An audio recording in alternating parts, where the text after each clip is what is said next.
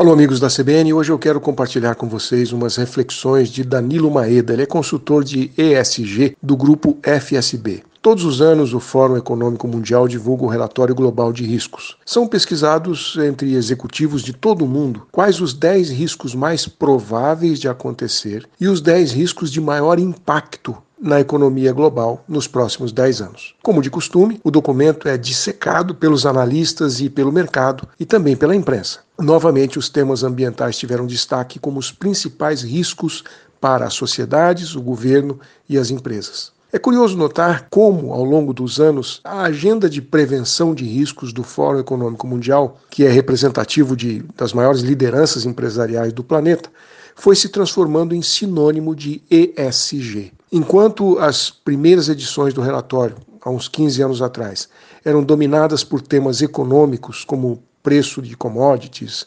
versões mais recentes apresentam temas ambientais e sociais como as principais preocupações do mundo empresarial. Em 2022, cinco das dez principais ameaças mapeadas estão relacionadas com a saúde do planeta, sendo que o fracasso na ação climática, extremos climáticos e perda de biodiversidade ocupam as três primeiras posições. O debate público tem tratado desses assuntos com frequência, apontando como efeitos das mudanças climáticas induzidas pela própria humanidade os impactos significativos eh, de prejuízos, perdas de vidas e esses dramáticos fenômenos, essas catástrofes que estão acontecendo. Mas estão ganhando relevância também os temas relacionados com a ascensão de riscos sociais a erosão da coesão social, as crises de subsistência, a deterioração da saúde mental estão entre os que mais pioraram ao longo dos anos. E os dois primeiros estão figurando entre os dez maiores riscos atuais.